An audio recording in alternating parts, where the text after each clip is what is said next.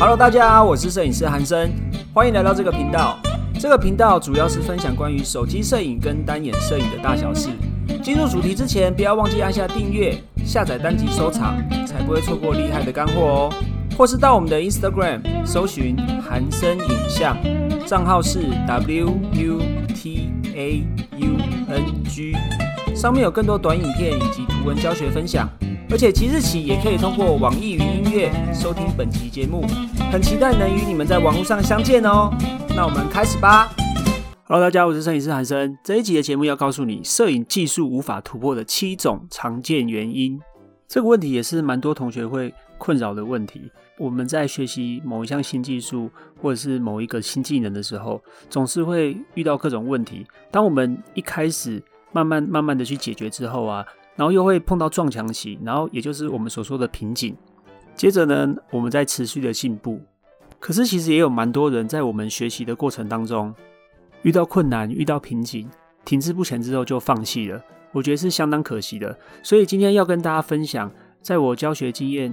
觉得遇到瓶颈那没有办法突破的七种常见原因。第一个就是你太常拿别人的作品跟自己做比较。尤其是在我们刚开始学习摄影的阶段，我们会不自觉的把周围认识的摄影师啊，或者是我们在社团拍照拍的很不错的前辈大师们的作品，当做自己模仿的对象，或者是说比较的对象。虽然我们可以从其他的摄影师，或者是你觉得厉害的人身上找到不错的灵感，可是如果你是初学者，或者是你还没有达到一定程度的话，你过度的去。在乎别人的作品跟你怎么差这么多的时候，你心里的落差就会变得很大，就有挫折感，就会丧失信心，就会觉得再怎么拍都一样，这会变成一个恶性的循环。这种状况当然不是每个人都这样，可是这是蛮常见的状况。当然，你一样可以努力的去看别人的好作品，或是欣赏人家的厉害的风格。但是你不可以妄自菲薄，觉得说你们怎么差那么多，你再怎么努力也都是这样而已，或者是丧失信心的一种心态。你可以直接用模仿的去仿照他们的拍摄风格，或者是拍摄的想法，以及拍摄的动作都可以参考，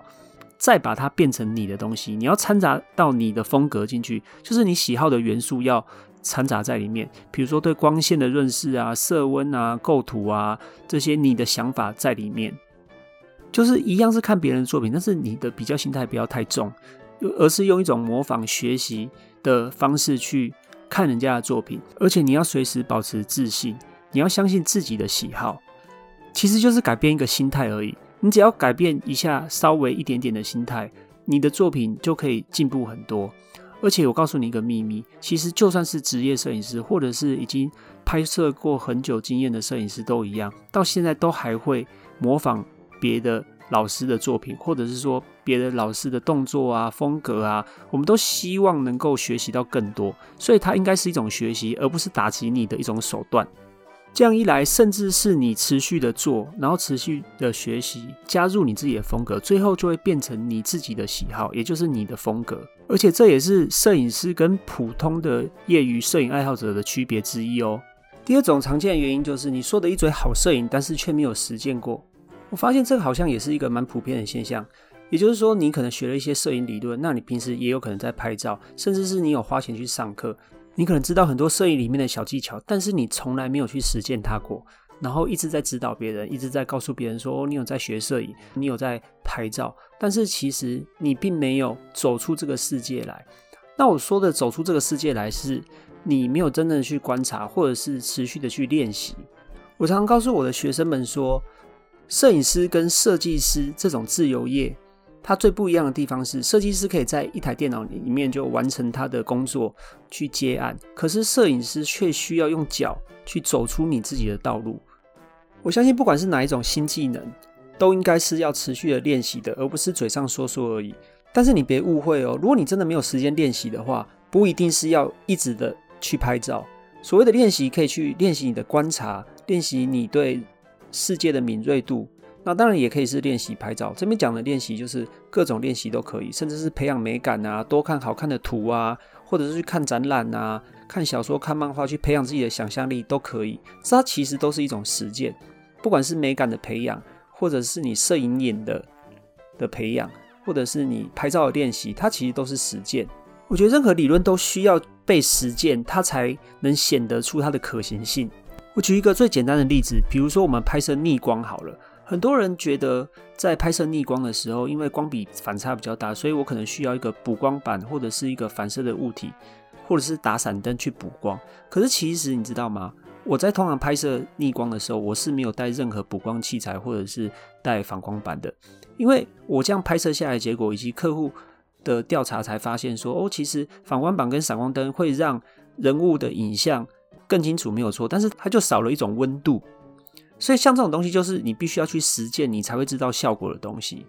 所以喜欢拍照的大家不要懒惰啦，赶快动起来吧。第三个常见的原因就是你太容易被朋友圈的点赞数影响了，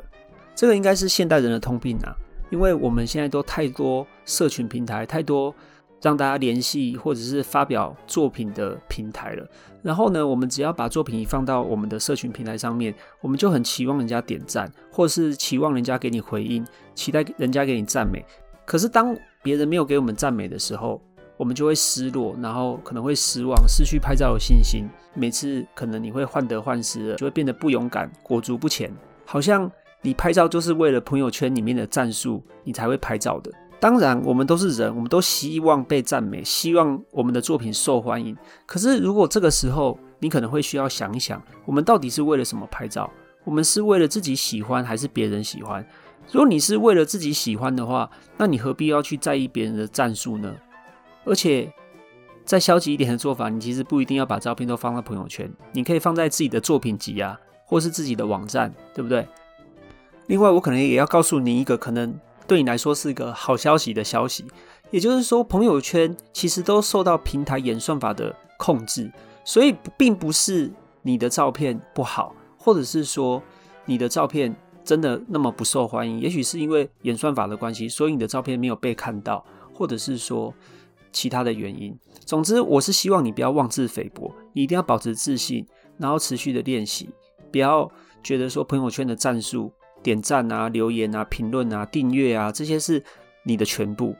你要试着把这些放掉，然后专注在你每天可以练习的事情上面，也就是关注这些你喜好的事情，比如说凝结你爱的瞬间啊，观察世界上美丽的事物啊，去找当初学摄影是为了什么的初衷，这样子你就可以持续的进步。第四个常见的原因就是你没有空杯的心态，持续学习。这种症状通常会发生在你已经拍了一段时间，你可能达到某种成就，或者是你自己满意的地步，到了一定的状态之后停止学习。我发现很多技能可能都是这样，不管你是要健身还是学习一项新的技能，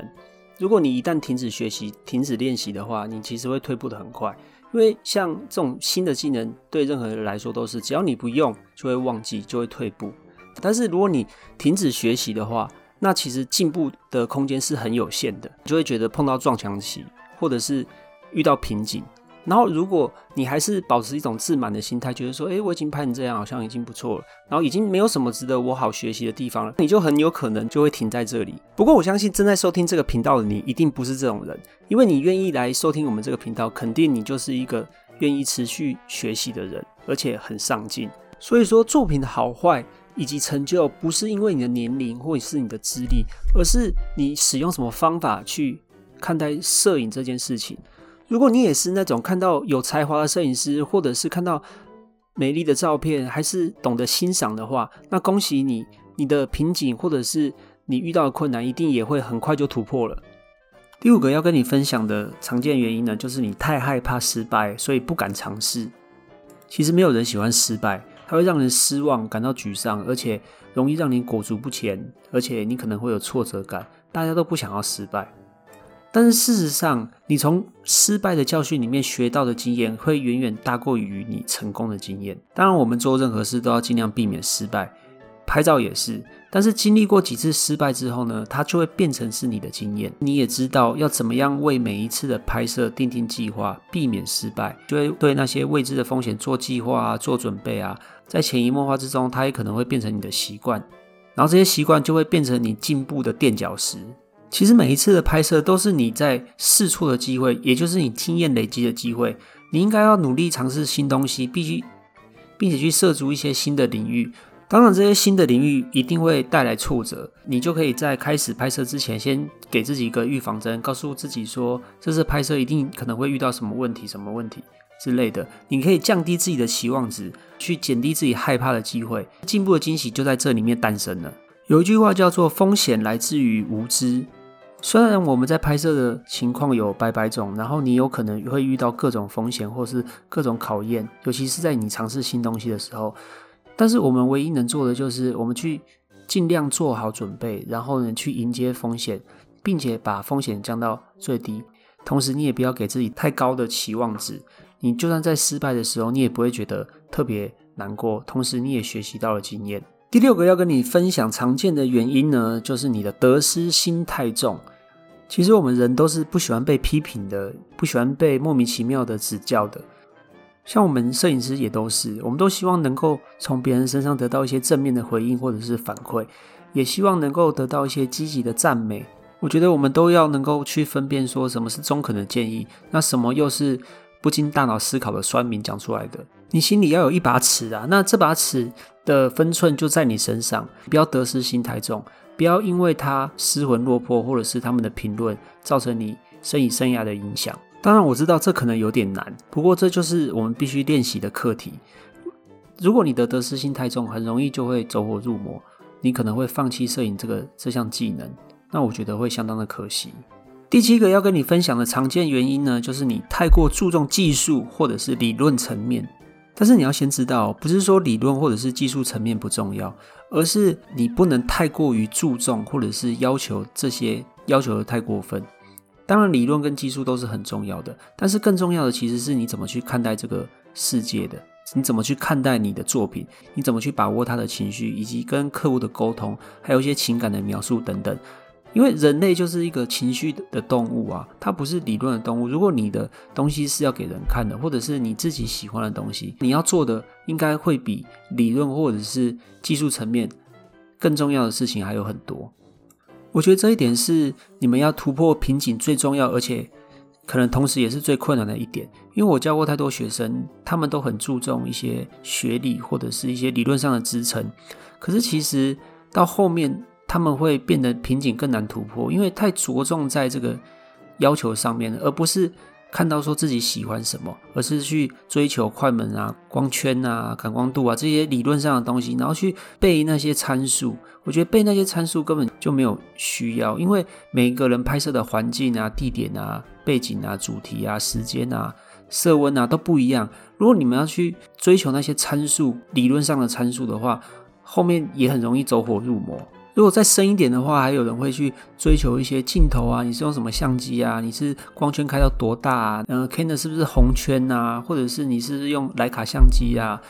这种比较是硬体的东西。而且如果你太注重这些硬体上的参数啊，或者是呃学理上的一些数据的话，那这样我们跟人工智能有什么不一样？我觉得我们跟人工智能最不一样的地方就是我们有情绪。而且我们会表达情感，我们可以用摄影去表达我们看世界的方法，这些是 AI 人工智能比较没有办法做到的东西。那我们既然身为人类，我们就应该要去努力的捕捉这种难得的瞬间，或者是情感的传递，这才是摄影的意义啊！当然，我还是要再强调一次，不是说学理或者是技术层面或者是硬体不重要，而是你应该去着重一些更重要的事情。应该是说，两者也可以说是相辅相成的。因为你再多的创造力，再多的灵感，也是需要理论去支撑的。同时，你在拍摄一张好的照片的时候，也需要情绪以及你看世界的方式去支撑。我觉得两个是相辅相成的啦。但是你不能够太着重某个部分。我自己呢，其实有把摄影师分为两种，一种是比较理性的摄影师，另外一种就是比较感性的摄影师。理性的摄影师呢，是指说他很重视参数啊、硬体呀、打光的精准度啊，然后一些比较学理上的东西。那比较感性的摄影师呢，就是会比较传递情感啊，注重美学啊，注重情绪的表达，还有他怎么看世界的啊，他怎么去观察的啊。这两种摄影师都蛮好的，但是如果你能够做到两者都达到一个平衡的话，那其实你会是一个更棒的摄影师。所以我觉得。最后一点要跟大家分享，就是如果你的摄影技术没有办法突破的话，你就不能太着重于哪个方面，你应该尽量去设法达到两个的一个平衡点。好啦，以上就是今天跟你们分享摄影技术无法突破的七种常见原因，希望对你们有帮助。最后要提醒大家，不要忘记来领取你的免费摄影教学影片。你可以在我们的 Podcast 频道首页看到这个免费领取摄影教学的连结，或者是你到脸书社团韩生影像摄影学院也可以领取哦。或者是你也可以到我们的 IG 搜寻 W U T A U N G。一样可以领取免费教学影片哦。那么摄影师不尝试，我们下次见喽，拜拜。OK，今天这一集就到这边啦。我们很重视您的意见，不管有什么想法，都欢迎留下评论告诉我们哦。你们的鼓励是支持我们分享更多的动力，或者是也可以到我们的 Instagram 搜寻韩生影像，账号是 W U P A U N G，上面有更多短影片以及图文教学分享。期待与你们在网络上相见啦，拜拜。